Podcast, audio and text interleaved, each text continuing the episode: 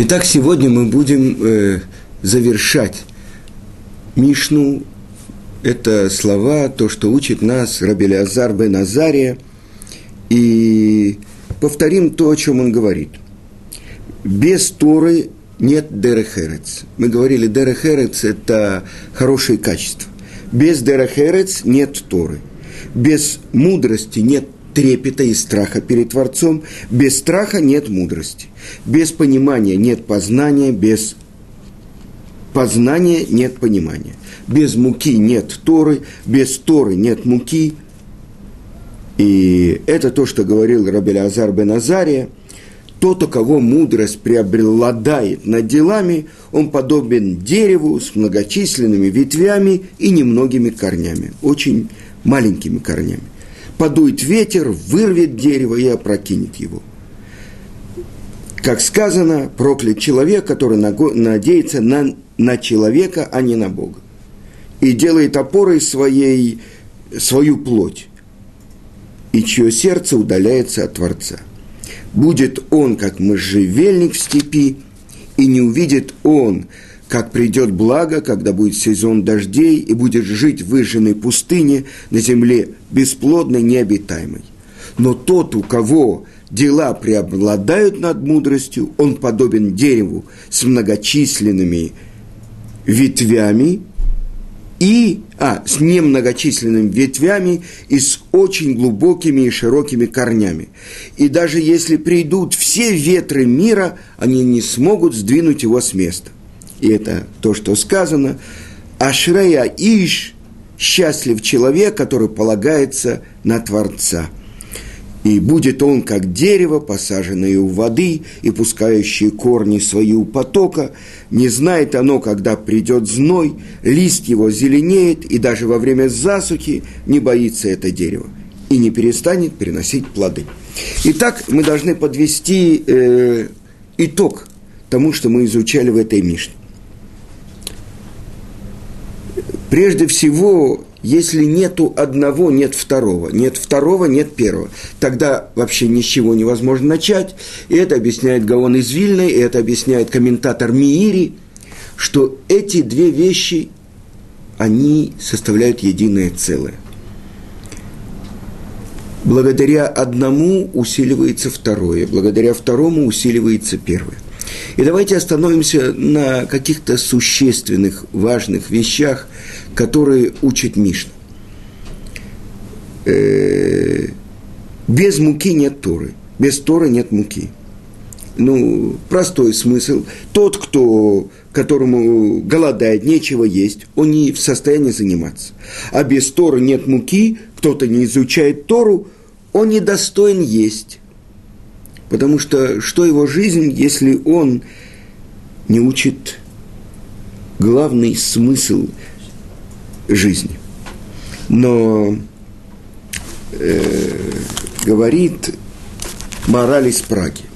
Почему э, Тана, мудрец нашей Мишны, говорит именно про муку? Почему он не говорит про зерна пшеницы или про хлеб – Э, заготовляют зерна пшеницы на весь год, э, склад заполняют зернами. С другой стороны, хлеб через несколько дней он черствеет. Мука, тонко перемолотая мука, она подобна мудрости. Он говорит, что чем отличается мука от хлеба? В муке нет закваски потому что это то, что в праздник Песах. Чем отличается маца от хомыца? На самом деле те же самые буквы, только это буква гей, маца, а в хомыце это буква хет. Что такое? Маленькое соединение. Ну, э, представьте себе, буква гей – это далет и, скажем, вав или юд, да? А хет – это те же самые составляющие, только нету промежутка этого. Что это такое? Это то, что учат наши мудрецы, что если оставить без работы воду с мукой, она заквасится. И почему такое устражение есть у нас Сейчас все в Израиле накануне Песаха, все женщины перемывают дома, как рассказывали, зубочистками вычищают э, щелочки между э, в России это был паркет, а здесь у нас э, плиточные полы между плитками. Почему? Чтобы не было даже крошечки этого самого хомыца. Потому что наши мудрецы сравнивают хомец квасное с дурным началом. И это то, что мы сжигаем хомец перед Песхом. И говорим, чтобы он был как Афрадаара, чтобы он был как прах земли. Почему? Потому что если мы чуть-чуть оставим закваски, тогда все заквасится. И это, в принципе, работа человека всей его жизни. Победить его личное дурное начало. И это то, что наши мудрецы открывают. Каким образом можно победить дурное начало? Это то, что написано в трактате Кедуша.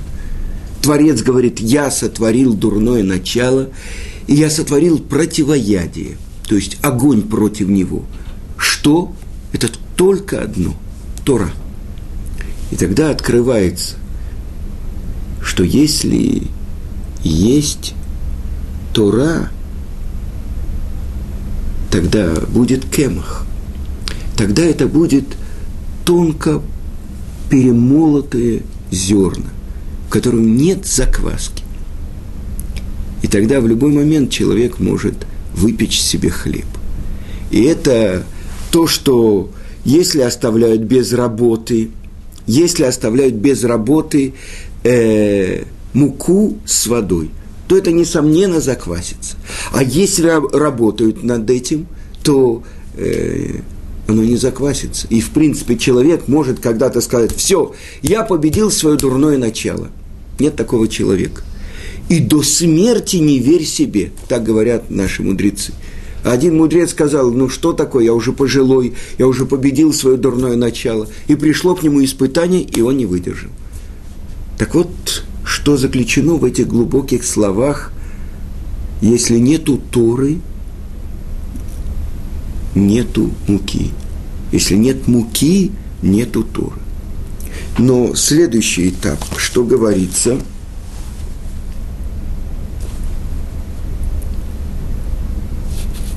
Если нет мудрости, нету трепета.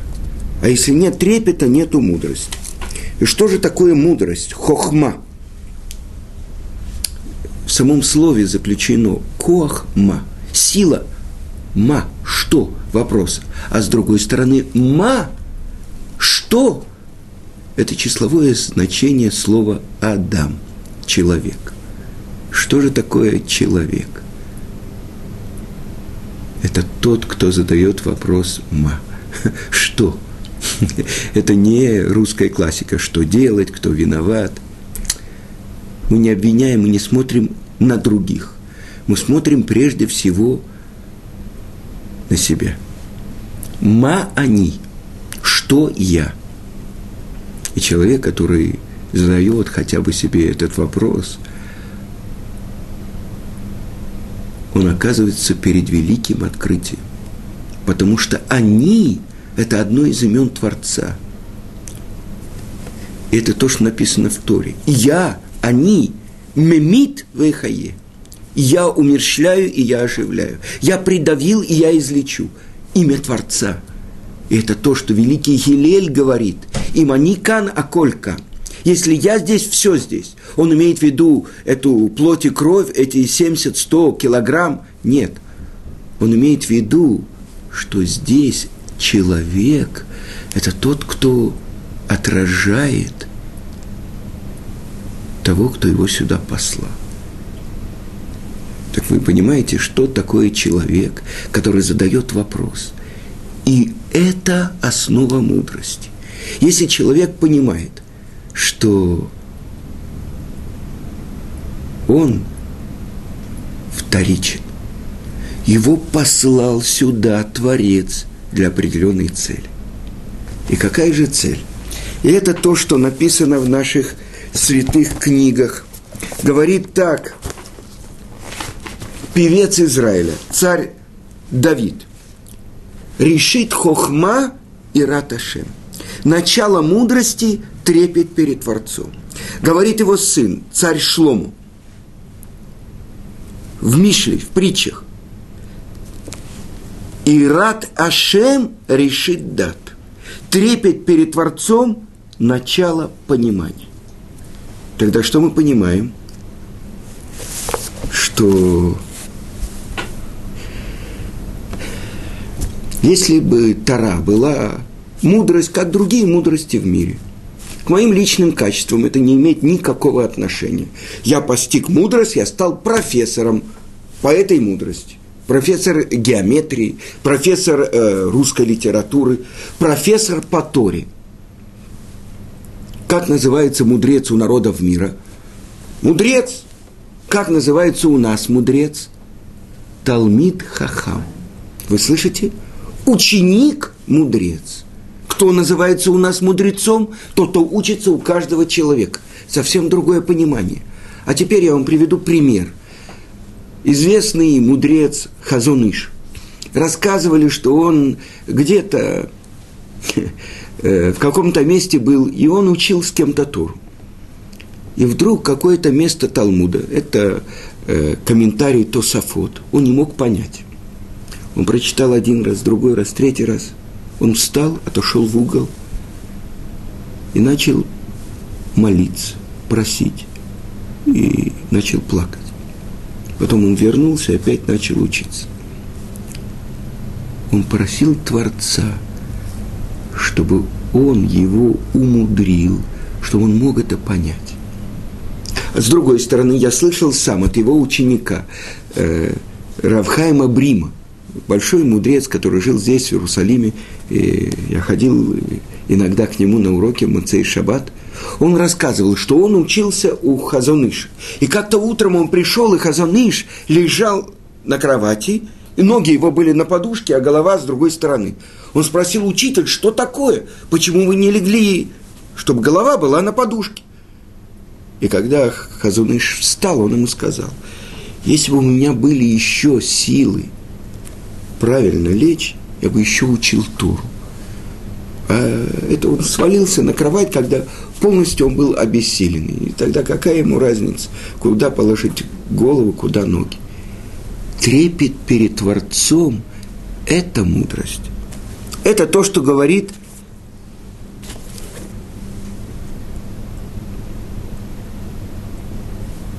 и царь Соломон, и царь Давид царь Соломон самый мудрый человек, который был в мире. В 12 лет, когда он стал царем, открылся ему в пророческом видении Творец и говорит, что ты хочешь? Если бы он попросил золото, ему бы дали. Если бы он попросил э, славы, ему бы дали. Что он попросил? Дай мне мудрое сердце, чтобы я мог правильно управлять твоим народом. И тогда он получил все. Потому что это главное. Но чем отличается мудрость Торы от всех других мудростей? Потому что это подарок с неба. И кому дается этот подарок с неба? Тем, у кого есть трепет перед небом. Те, которые понимают, что эта мудрость целью мудрости является трепет. Это то, что пишет Рамбан в послании к своему сыну. Он говорит, что как он должен почитать любого человека, чтобы любой человек был выше его в его глазах. Если он невежда, а ты мудрец, он делает ошибочно, а ты сознательно нарушаешь. А если он мудрец, ты должен его почитать. А если он богач, то ты должен его почитать, потому что Творец дает это. Если бы мы действительно так жили. Это то, что мы видим. Без трепета нет мудрости. Без мудрости нет трепета. Поэтому человек, вот дальше, что учится, что человек, у которого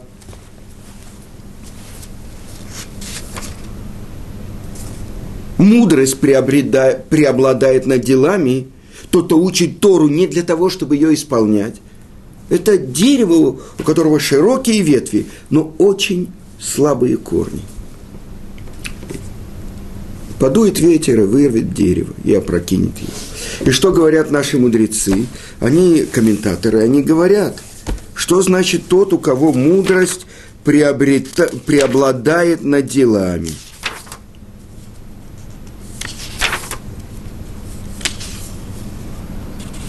Даже такой человек, который э, выступает перед широкой публикой и так далее, это его мудрость. А потом смотрят, как он себя ведет. И видят несоответствие. Вырывается дерево, и не просто вырывается, а все эти корни обнажаются, чтобы показать, что это не та мудрость, о которой говорится здесь, которая говорится о мудрости Торы. Это что-то другое. Это философия, это знание языков, это знание литературы. Эта мудрость, она всегда проверяется делами. Спросили у, у одного еврейского мудреца, как заставить, чтобы дети посвящали время Торе, учились Торе. У раби из Коцка спросили. Он сказал очень просто. Нужно, чтобы отец все время посвящал изучению Торы. И я все время, когда готовил этот урок, вспоминал э, своего учителя Равицка Казильбера. Тот, у кого его поступки преобладают над его мудростью, он похож на дерево, у которого очень прочные корни, и какие бы ветры ни пришли, они не смогут его сдвинуть с места. Потому что что учит? Что больше всего учит? Учит то, как реализуется та тара, которую выучил человек. И тогда это поступки, которые преобладают над его мудростью. С другой стороны, говорят, человек, который учит Тору только сам для себя, чтобы быть мудрецом, чтобы знать много, это одно – и известно, что Равицкак постановил для своего сына э, Рава Гаона, Рав Бенциона, когда они еще были в Ташкенте, что часть времени он должен отдавать на то, что он будет преподавать другим, тем, кто мало учит. И спросил его Рав Бенцион, тогда это отец, а может быть ты ошибаешься, может быть гораздо важнее мне, у меня есть киврута, учить Тору – и Равицкак ему сказал, смотри, здесь нет других мудрецов, которых ты, могли бы, ты мог бы спросить. Но знай, что твоя Тара не пострадает от того, что ты будешь э, обучать других. Это вот как раз и вопрос, что больше, мудрость или дела, которые реализуют эту мудрость. И, несомненно, когда Рав Бенцион пришел и выдержал экзамен у главы Ишивы Мир э, Равхайма Шмулевича, и вдруг посередине урока Равхайм Шмулевич заплакал. Равбенцион подумал, что он не знает каких-то трактатов, и поэтому его не могут принять, из-за этого Рав плачет. Он сказал, я подготовлю, у нас там не было просто... Равхайм Шмулевич сказал, вот этот молодой человек приехал из России, и он знает так Тору,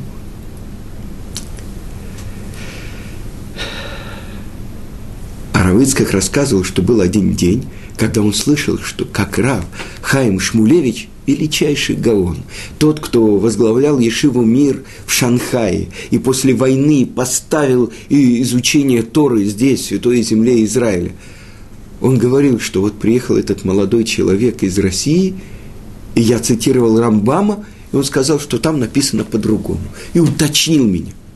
Вы понимаете, что это такое? Это, это подарок с неба, который дается тому, кто учит Тору для того, чтобы ее исполнять. А Равицкак, это видели все, что вот это исполнение, реализация Торы, то есть самопожертвование ради учеников, даже в отказе от своей личной Торы. И это то, что объясняют э, какие-то комментаторы. Человек, у которого есть много учеников, это и есть, что его дела преобладают над его мудростью. И, несомненно, это дерево не будет вырвано, объясняют наши мудрецы. После того, как человек завершает 120 лет своей жизни, он приходит в будущий мир.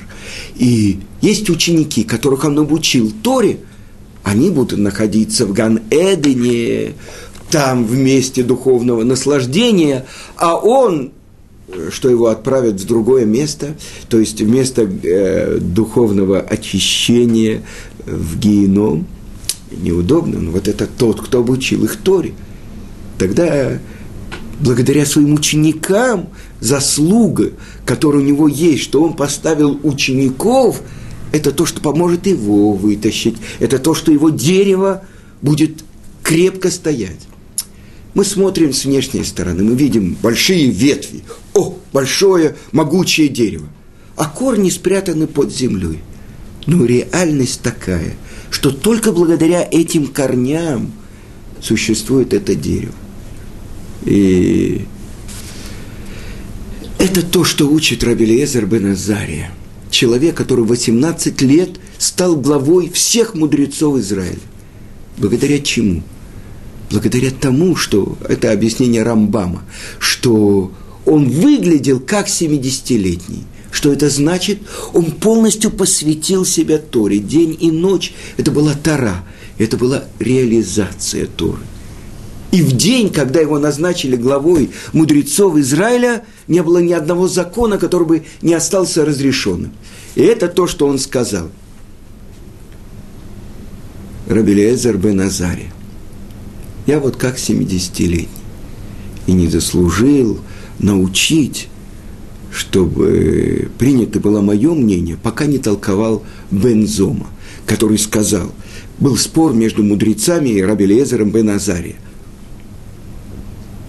читают ли вечером, э, вспоминают ли о выходе из Египта вечером.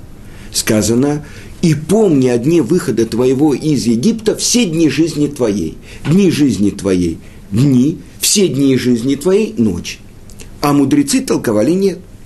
Дни жизни твоей – это время в этом э, состоянии мира, а все дни жизни твоей – это во времена Машех. И пришел Бензома и истолковал. Тогда вопрос, будет ли вспоминаться заповедь о выходе из Египта в то время, когда придет Машех. Ведь сказано так у пророка – что те чудеса, которые будут видеть потомки, они будут больше, чем те чудеса, которые видели отцы при выходе из Египта. Это то, что говорит пророк. Кеймейцейска миэрец мицраим арэну нефлаот. Как дни выхода твоего из земли египетской ты будешь видеть чудеса. Сифри объясняет.